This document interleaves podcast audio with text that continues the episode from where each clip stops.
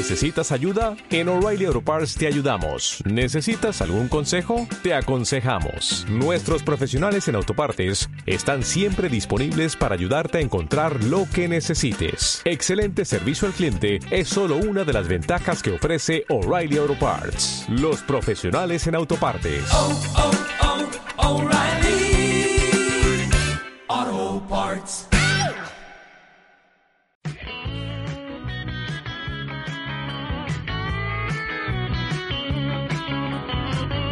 Real Betis Podcast, tu podcast en verde y blanco, con Javier de Aro.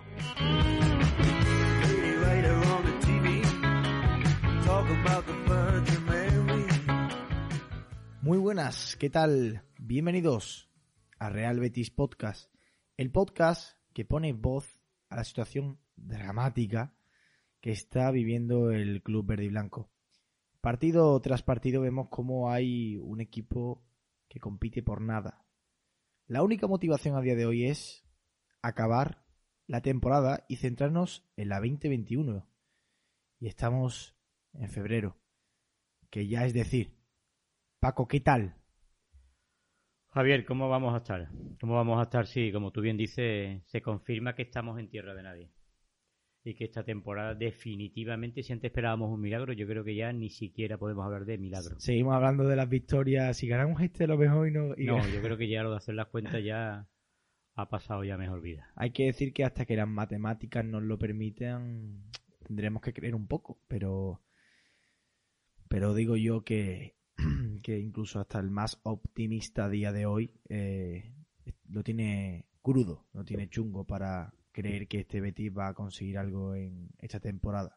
Que no sea estar en la absoluta mediocridad que es en donde estamos ahora mismo. Aunque sea maquillar un poco la temporada y acabar octavos, noveno, porque al final las posiciones cuentan eh, al final de temporada. Pero bueno, eh, ¿qué vamos a hacer? Vamos a hablar del último partido. También comentaremos un poco esa previa frente al Valencia en Mestalla del próximo sábado a las 4 de la tarde. Y todo esto en este podcast. Pero antes, no olviden suscribirse a nuestro iBox, Spotify, Apple Podcast, donde más les guste escucharnos. No dejen de seguirnos en nuestro Twitter, arroba Betis Podcast. Sin más dilación, comenzamos.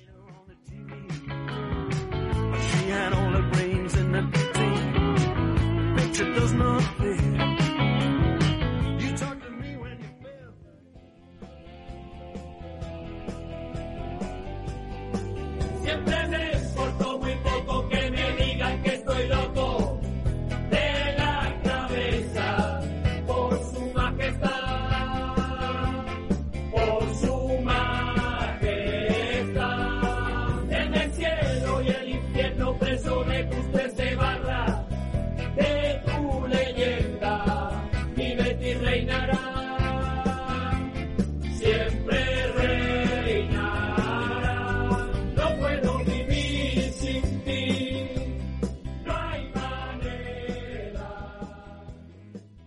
Aún así, aún teniendo una racha pésima, una temporada pésima, la afición verde la, afición verde sigue acompañando al equipo.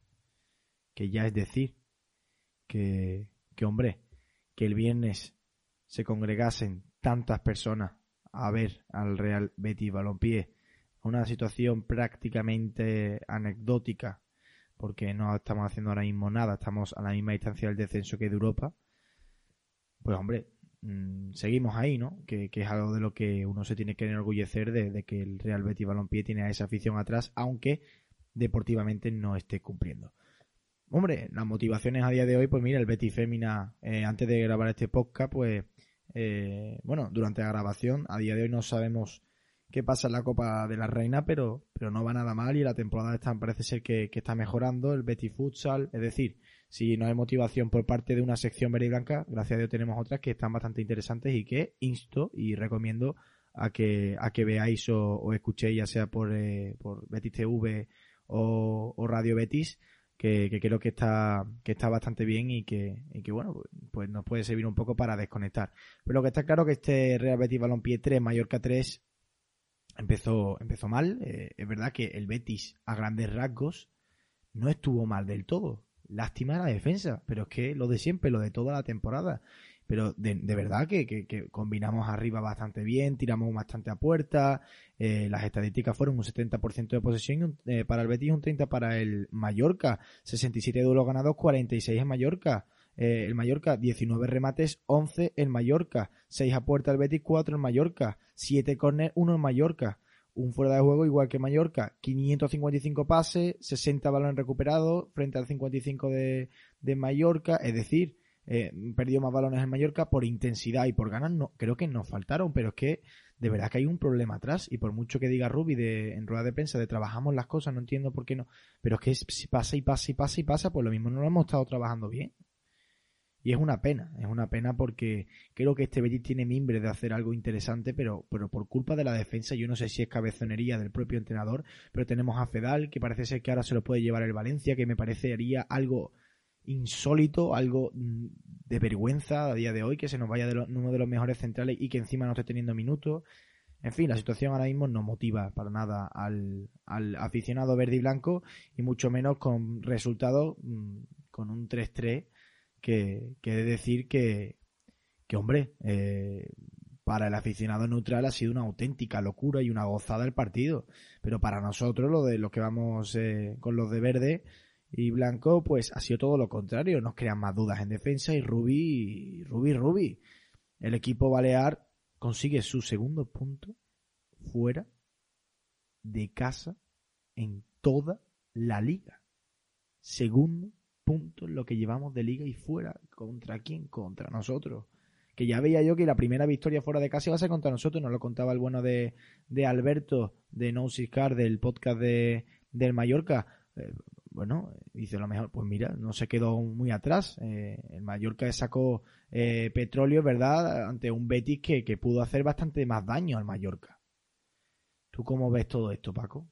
Pues bueno, yo creo que está dando la clave, ¿no? Realmente yo creo que arriba no estábamos, combinamos buenas jugadas y provocamos situaciones de peligro y en fin, que pero después estamos esa defensa, es que no una defensa que, que es que cada vez que sube el rival hay una ocasión de gol o si tenemos el miedo en el cuerpo por la inseguridad, bueno, también en la portería, yo creo que hay un problema de portería y una gestión al final que se está demostrando que realmente no tenemos un portero acorde a, a la primera división, con todos mis respetos para Joel, pero realmente y ese tercer gol, bueno, en fin, que y ya no solo Joel, es que Emerson está bien arriba, pero después no baja, después no está defendiendo, después yo no sé qué está, una falta de, no sé, de concentración, no lo trabajan, pero ni, ni Mandy, ni Bartra, Alex Moreno también sigue una, en fin, que realmente sí, sí hay que destacar que la línea ahora mismo y el punto débil de y el talón de Aquiles del Real Betis Balompié, por supuesto que está en la defensa.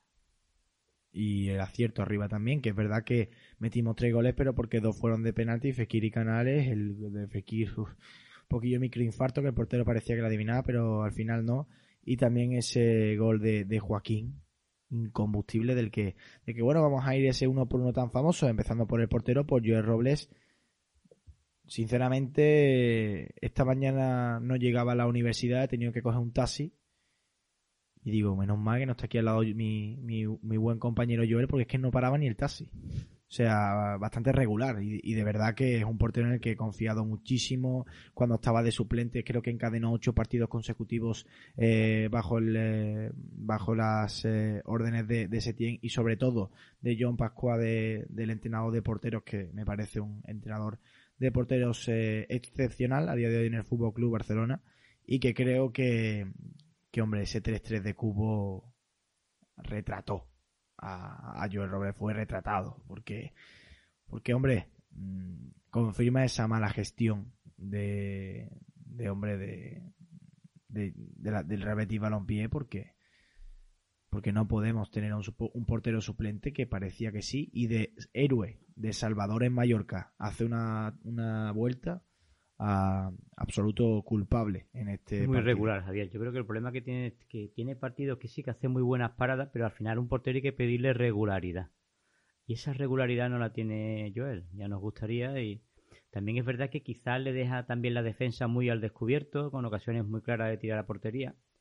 Pero sin lugar a dudas yo creo que este año fue el nivel de la portería descendido alarmantemente. Se ve que hay que encontrar sí o sí un portero para la próxima temporada titular en el que hay que dejarse el dinero porque creo que en el fútbol la máxima es meter goles, pero claro, si te encajan siempre, si acabas encajando siempre goles, pues es muy complicado sumar de tres en tres y es lo que nos está pasando esta temporada, que es muy complicado que metiendo tres goles te tengan que empatar y más en casa metiendo tres goles que te, te aseguras prácticamente un partido. Pero no, eh, se ve que con este Betis todo es posible. Eh, siguiendo ya la línea defensiva, Emerson arriba, espectacular. Me encantó muchísimo, combinando con canales en el área, eh, jugadas combinativas también con Fekir, desbordando arriba, pero claro, atrás, atrás, las labores defensivas No, no, paupérrimas a nivel general de la defensa y, y creo yo que, que Emerson no, no estuvo no estuvo bien. Mandy, que, que vuelve ese tal Blandi que todos decían, pues hombre, eh, bastante mal. En el segundo gol no estuvo cubriendo bien las espaldas de, de Budimir. En el tercer gol eh, no llega a tapar bien del todo. O sea, en el tercer gol no es que tapa bien del todo, es que pierde el balón él. Mm. Tras una tras presión. Es decir, mal. Mal Mandy de, creo yo, de los peores de- del partido. Bartra no... Al igual que Mandy no estuvo bien colocado. Eh, a la hora de sacar el balón tampoco estuvo muy acertado. No fue el, los partidos, el partido de estos dos defensores que creo yo que tenemos a un recambio de garantías con garra como puede ser Zoair Fedal que no está siendo ni convocado. Así que no sé qué pasa ahí con Fedal, pero, pero de verdad que veo un central de garantía, incluso Sidney. Es que yo no sé lo de cine, yo vamos, que yo he defendido a Cine en anteriores ediciones del podcast y yo no sé por qué no le dan más partido a Cine, verá que ha tenido las lesiones, quizás no sé, no, no, no sé si no estará entrenando bien, pero pero realmente cuando una defensa está como ¿por qué no le da esa oportunidad a Sidney? Yo recuerdo muy buenos partidos de Sidney temporadas atrás, ¿eh? O sea que no sé, no sé el por qué Sidney no tiene un lugar en esta defensa, pues cuando ya realmente yo creo que, que, que, bueno, que, que hay algún, alguna actuación. Y por otra parte, ¿esta defensa son tan malos los jugadores o es que no entrenan bien y no están organizados en la defensa? Y eso por supuesto que hay que entrenarlo. Mí también me cabe la duda, porque tampoco aisladamente no son malos jugadores. Entonces, ¿por qué están funcionando tan mal? ¿No se está entrenando? ¿Es falta de concentración? ¿Falta de motivación? Bueno, ahí lo dejo. Sinceramente mal. La defensa y Alex Moreno que, que hombre que no estuvo tampoco mal del todo, pero pero es verdad que no tampoco lo aprobaría. No aprobaría, por supuesto, a ninguna, a ningún defensor. Que estuvo bien arriba, Ale Moreno, sí, que abajo tampoco estuvo del todo mal, pero creo que pudo haber hecho muchísimo más y que desde luego que, que tampoco aprueba el, defensor bético. Carballo, se ve que tiene como siempre equilibrio, calidad, el ataque no estuvo mal del todo, eh, se atrevió incluso aunque un poco desviado, pero pero no, no estuvo bien, no fue su partido, al igual que Le falta mucho físico, del- yo sigo viendo- falta mucho Yo todavía. Carballo ni mucho menos lo veo en forma, vamos, realmente, es que no está en forma. Yo, vamos, no, no está, no está. Yo creo que eso ha mermado mucho su actuación. Ayudó Guardado, eh, porque si tuviese que además bajar tanto William Carballo, Guardado estuvo bien, creo que presionó y que podría haber hecho bastante más, pero dentro de la mala, de la mala defensa creo que es de los únicos salvables. En cuanto a atrás, ¿eh? porque arriba estuvieron todos bastante bien, ya que Canales yo creo que está Se está empujando, ¿eh? Canales está de empujando. forma Lástima esta defensa, porque en los últimos partidos Canales está siendo el líder del equipo. El, bueno, el pase que le da Joaquín en el gol. o sea, yo digo, Canales- yo digo que Canales a día de hoy y no me arrep- vamos, no me arrepentiré de decirlo, si el Betis ahora mismo tuviese mejor, por supuesto que es seleccionable eh, Sergio Canales.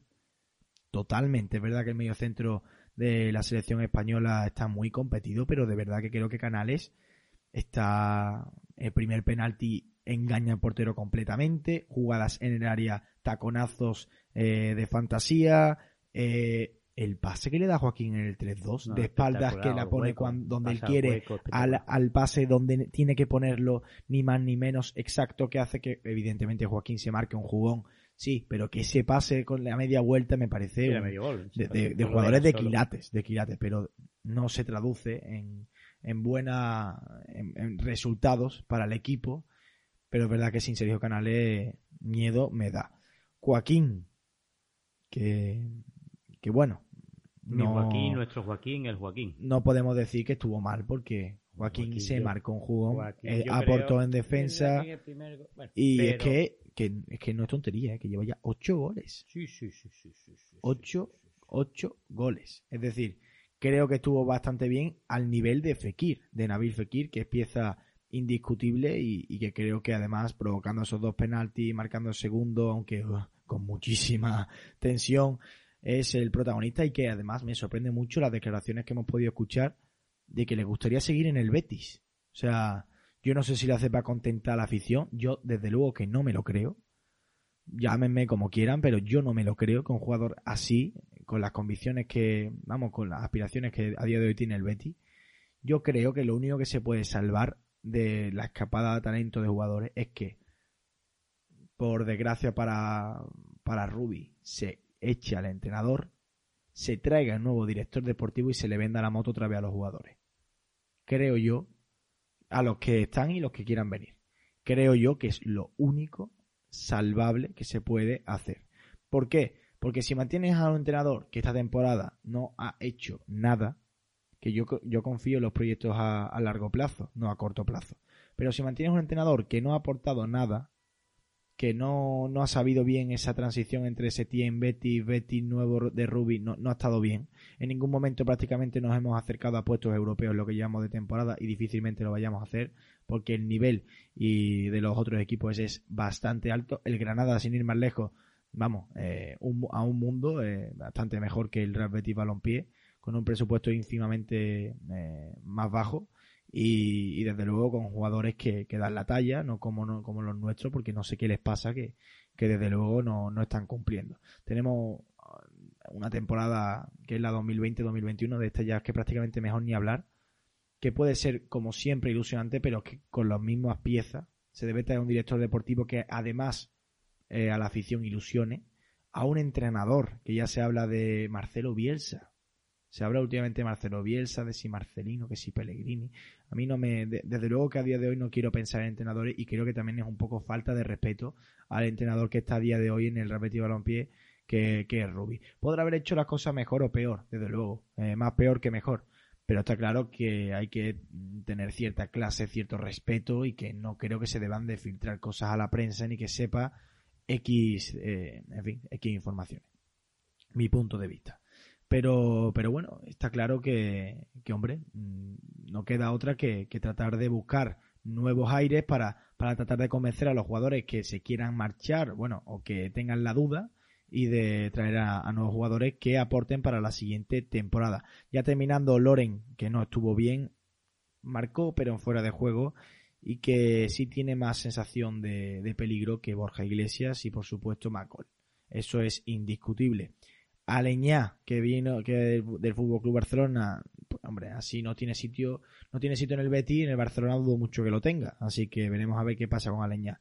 Tello, mejor no hablo, y eh, Raúl que no, el canterano que no tuvo apenas minutos. Y ya para el, para terminar un poco este uno por uno, el entrenador del que de hecho gu- me gustaría que, que escuchásemos todas unas pequeñas declaraciones que hizo en rueda de prensa y que, y que bueno me gustaría traer para, para el podcast para que bueno que también Paco la escuche y que debatamos un poquillo sobre esto. Ya hace días que ya dejo de hablar de Europa en el sentido de, que voy partido a partido.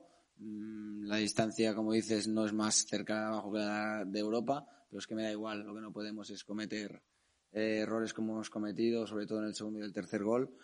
Y bueno, en esto sí que voy a ser duro, voy a seguir trabajando y voy a intentar arreglarlo porque cuando una cosa nos funciona, luego nos sale un agujero por otro lado y es imperdonable que encajemos tres goles en casa.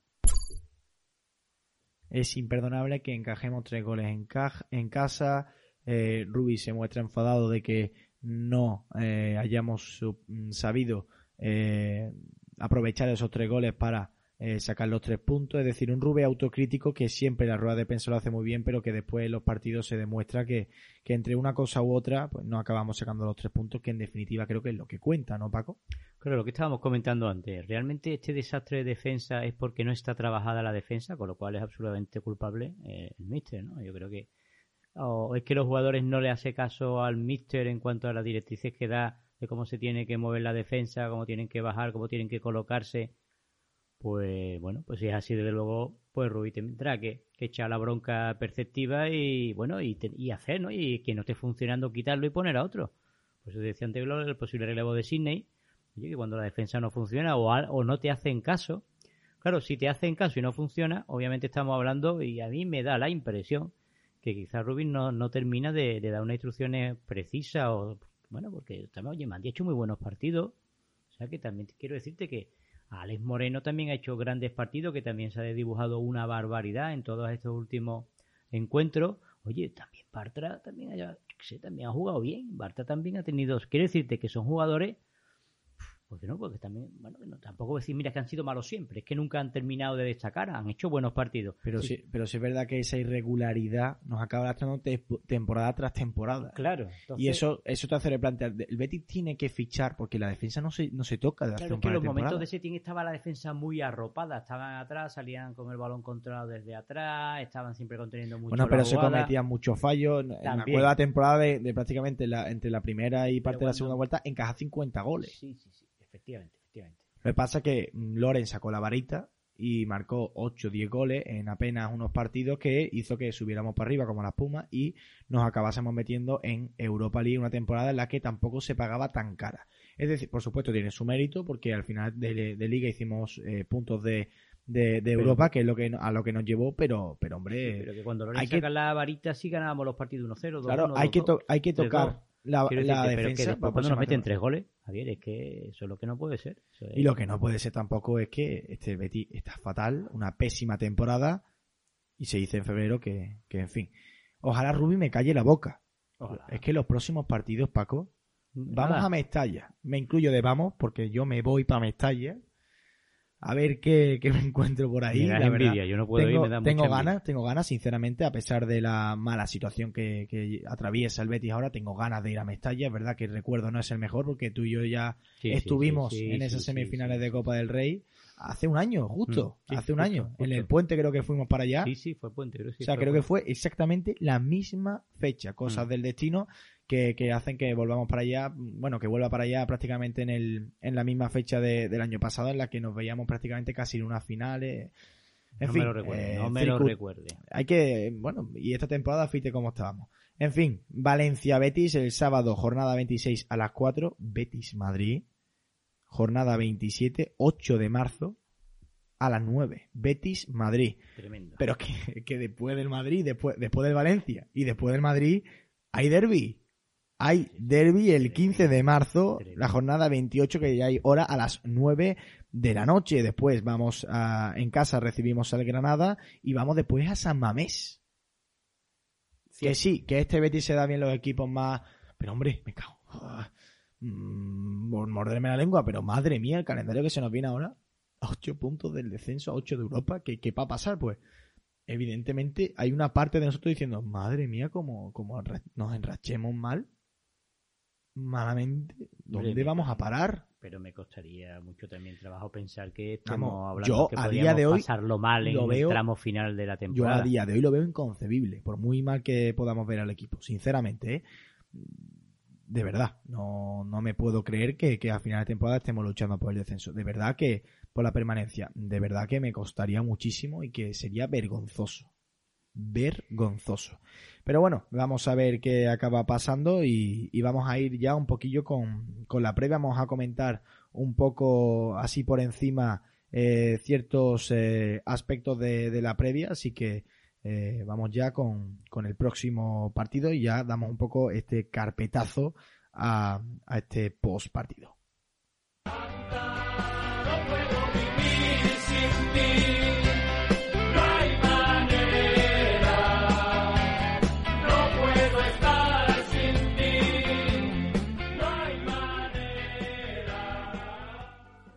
Es verdad que esta canción de- del bueno de, de Atila, eh, yo sinceramente la pongo un poco para mí, para motivarme, porque es verdad que ya me estalla, no, no es fácil, no es fácil porque uno va para allá sabiendo que, en fin, lo que podemos encontrarnos allí. Un Valencia irregular, Un Valencia que a día de hoy en la clasificación, pues, eh, pues hombre, eh, es verdad que es el Valencia, pero, pero bueno, está a dos puntos de Europa League, de, de zona europea, es verdad que está empatado con el Villarreal eh, para la séptima plaza, pero no podemos saber qué acaba pasando porque todos sabemos que la final podría ser, eh, podría estar el Granada, el Mirandés, o sea, equipos que a lo mejor no optan no están ya a final de liga en puestos europeos y esa séptima plaza habría que olvidarse. De ahí también, a la, también hay mala suerte, hombre, que para un año que el Betty necesitaría mínimo esa séptima plaza para poder aspirar, no, la, no a lo mejor no la tenemos. Es verdad que la Real Sociedad con 40 puntos es sexto, está en posiciones europeas de acabar la liga y de ganar la Copa del Rey y la Real Sociedad, eh, la séptima plaza eh, sería una realidad, pero no podemos saberlo y todavía queda no mucho, muchísimo para que acabe esta, esta liga. El Real Betis Balompié, sin embargo, se encuentra decimotercero con 30 puntos. No estamos a 8, eh, estamos a 10 de, del sexto eh, lugar. Yo no me voy a fiar del séptimo, que el punto de referencia al que he dicho antes. Yo me fío del sexto, estamos a 10 puntos del sexto, de la Real Sociedad, y estamos a 8 puntos del descenso del Mallorca. Hombre, hay que, yo no me puedo creer, Mallorca, Leganés y Español. Yo de verdad que me costaría mucho entender que, que al final de liga estuviésemos ahí con esos tres. Oye, que a lo mejor este audio se puede sacar y veremos tú, veremos a ver los palos que me pueden dar, pero yo creo que, que no va a pasar esto.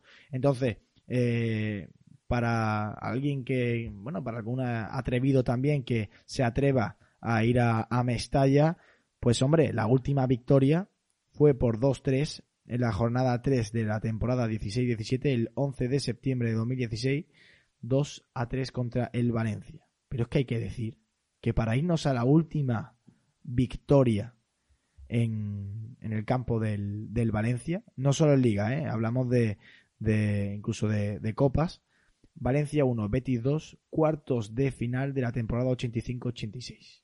24 de mayo de 1986. Obviando esa última victoria, el Betis no gana desde entonces. O sea, es un campo. Hombre, complicado. y un hay que echarle narices, Y ¿eh? atención, Valencia, lo han goleado. Sí, la, la Real Sociedad le emitió tres en la última jornada. Y viene, viene con esa necesidad de puntos para situarse arriba porque podría descolgarse en caso de perder. Con lo cual nos vamos a encontrar con un Valencia que vaya por todas, que a lo mejor eso nos favorece. Si el Betis es capaz de controlar y jugar un poquito con esa tensión, ya al Valencia no le salen bien las cosas, puede ponerse nervioso el Valencia y aprovechar la circunstancia el Real Betis Balompié. Pero bueno, tiene una alineación muy potente el Valencia y se juega mucho, lo cual yo creo que va a ser un partido muy, muy, muy, muy complicado. Igualado, creo yo también, porque a pesar de la distancia en la zona de clasificación, el Valencia viene de perder 4-1 en Champions League contra el Atalanta. 4 Sí, a en un 1 momento muy bajo de... y, y creo yo que la lástima es que no vayan a reservarse piezas porque no vayan a reservarse jugadores para el partido de vuelta porque dudo mucho que, que en fin, dudo mucho que, que puedan eh, remontar, pero oye, No, yo- no, no, es un yo- tampoco. Yo, yo- creo que, bueno, no, no, es- no, no es no, nada hay que- descartable un no- no hay tercero que- del Valencia. No hay que descartarlo. Yo, por supuesto, voy con el Valencia para Champions League, equipo español, de, por supuesto, y le, y le mando la máxima suerte eh, posible, por si algún cheno está escuchando. Que reserve. pero, que reserve. pero, pero ya digo que no para el partido de, de Liga contra el Betis Balompié, sino No, para, por todas, para. Champions League. Claro. Así que ojalá que, que nos llevemos esos tres puntos y, y siendo sincero, pues, pues es muy complicado. Es muy complicado eh, en el campo del Valencia, pero este Betis es capaz de lo mejor también, ¿eh? no solo de lo peor. Si la defensa llegara a funcionar, yo creo que tenemos una plantilla que puede ocasionar situaciones de peligro y puede ganar a cualquier equipo. Si es que el problema es la debilidad que tenemos en defensa. Si la defensa estuviera más segura y tuviera un partido más ordenado y más inspirado, yo no dudo que podemos ganar a cualquier equipo. ¿eh? O sea, te lo digo sinceramente. ¿eh? No, pero vamos, que no me cabe la menor duda. A cualquier equipo, teniendo una defensa atrás más sólida, porque el Betis está jugando bien, Canal está empujando muy bien ahora y está, yo creo que, que está aportando muy buen juego y con, con mucha creación. Un Fekir también bastante Fekir está estupenda. quiero decirte que arriba, joder, que siempre, que yo creo que podemos perfectamente ganar Sí, al Valencia si tuviéramos una defensa de ordenada y que dé tranquilidad al equipo, que es ahora mismo lo que adolecemos. Bueno, y el Valencia, para también comentarlo, es que además, aparte de ser rival directísimo de, de cara al próximo partido de liga, hay una, eh, una- unas noticias relacionadas con este equipo y con el Real Balompié, que es hacerse con los servicios de Zubair Fedal. Serían, según he podido leer, lo más viable, 6 millones de euros, eh, opción a compra obligatoria final de, temporada, y que podría irse ya mismo debido a la lesión de larga duración de Garay. Yo lo veo una pésima operación por parte del Real Betis Balompié.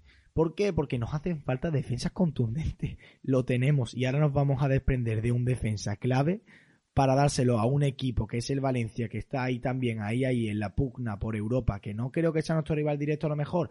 No lo sé, no lo sé. No, mientras la matemática de verdad, yo voy a Mestalla y quiero creer, la verdad. Pero, pero qué, qué desastre, ¿no? Yo, yo no, no lo veo para nada. De verdad que rechazo absoluto ante esta posible venta de o cesión con opción a compra obligatoria de Zuhair Fedal, que además es un jugador que lo ha dado mm, prácticamente todo siempre que ha jugado con las 13 barras y que tampoco es tonto. Es decir, ¿qué pasa? Si ahora se va a Fedal es un, es un mercenario, ah, no sé qué, nos ha traicionado. Pues no lo creo así, porque es un jugador que a día de hoy el entrenador, que es Rubi, no le está dando apenas minutos, se va a un equipo que, que, hombre, que tiene aspiraciones europeas y que a día de hoy son una realidad prácticamente a dos de, de la zona eh, de zona europea, en un equipo también que aunque en Champions League esté, está bastante, bastante tocado, puede pasar cualquier cosa, es decir, eh, se va a un, da un salto además a mitad de temporada y, y habría que ver qué, qué pasa con Zoe Fedal y creo que por supuesto el jugador lo vería con buenos ojos. Pero no es que no, no quiera estar en el Real Betis Balompié, pero es que las oportunidades son estas y me parece a mí que si encima no, las está teniendo en el Betis y se va a un club que podría incluso seguir mejorando, pues, pues hombre, no, no creo que sea tonto tampoco, ¿no? Entonces, habrá que verlo, respeto absoluto la decisión que tome Zubair Fedal y también el Betis, que, que de hecho mm, califica la operación como una operación que sería buena para ambas partes.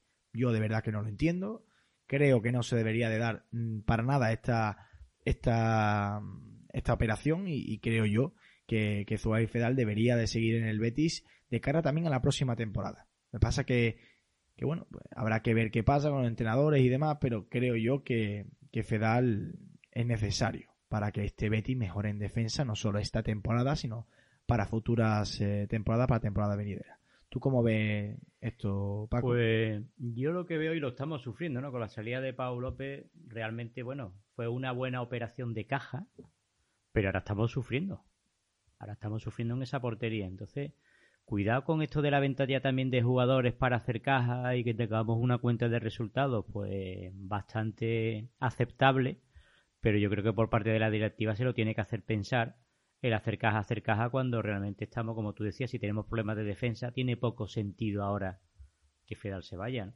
Y cuando teníamos un gran portero y bueno, y se fue a la Roma y hicimos caja, pero claro, ¿y qué pasa ahora en la portería?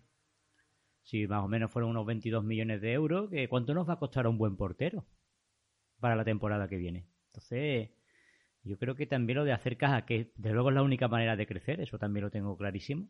Pero bueno, también hay que tener un punto de equilibrio entre crecer haciendo caja, fichando bien. Pero bueno, hay puestos como tú decías, tanto en portería, delantera, que son puestos muy, muy sensibles que cuando tienes un buen jugador es muy complicado después reforzarlo. Y vamos a ver qué nos va a costar el portero de la temporada que viene. Esto ya lo comentaremos. Pues sí, ya, ya se tendrá que ver. Es verdad que hay más noticias. Por ejemplo, William Carballo, que podría ser también eh, ausencia para el próximo partido por el tema de que podría estar tocado, lumbalgia, se- según he podido leer, se reincorpora Lainez a, a los entrenamientos. Es decir, eh, veremos a ver eh, qué pasa de cara a la- al próximo encuentro. A lo mejor William Carballo no, no estaría, aunque eh, ya digo, estamos grabando esto un miércoles, así que de aquí a entonces puede haberse recuperado. Tampoco se podemos hablar mucho más que, a lo mejor el Betis se habría puesto en contacto con el entorno de Marcelo Bielsa ya he dicho antes y lo vuelvo a repetir que no creo que deba ser momento para hablar de otros entrenadores estando Rubi como entrenador actual del Real Betis Balompié. Y, y bueno vamos a ver qué, acaba eh, pasando. Eh, lo de William Carvalho era una sobrecarga Y, y, en fin, vamos a ver qué, qué, pasa para el próximo encuentro. Paco, ojalá que, que comentemos una victoria en un Ojalá. gran campo como es Mestalla. Yo creo que sería un buen bálsamo para las heridas abiertas que tenemos ahora, que estamos francamente eh, pues jodidos. ¿no? Y encarar los partidos venideros que son bastante complicados, entre ellos un derby que, que nos jugamos mucho. Hablaremos, hablaremos de ese derby, hablaremos de ese derby. Y nada más, hasta aquí este podcast en el que desde luego ya poco a poco se van acabando los partidos, la temporada eh, va, eh, por así decirlo, llegando a su fin. Eh, a día de hoy el fin lo vemos más cerca porque prácticamente no, no aspiramos a gran cosa. Pero bueno, vemos a ver, veremos a ver qué pasa mientras las matemáticas digan sí. Pues, pues bueno, yo por ejemplo ahí estaré en Mestalla para disfrutar de un eh, sábado de, de, fútbol en un gran estadio como es Mestalla y, ojalá que consigamos esos tres puntos para poder seguir creyendo y venirnos un poquito arriba que nos hace bastante falta.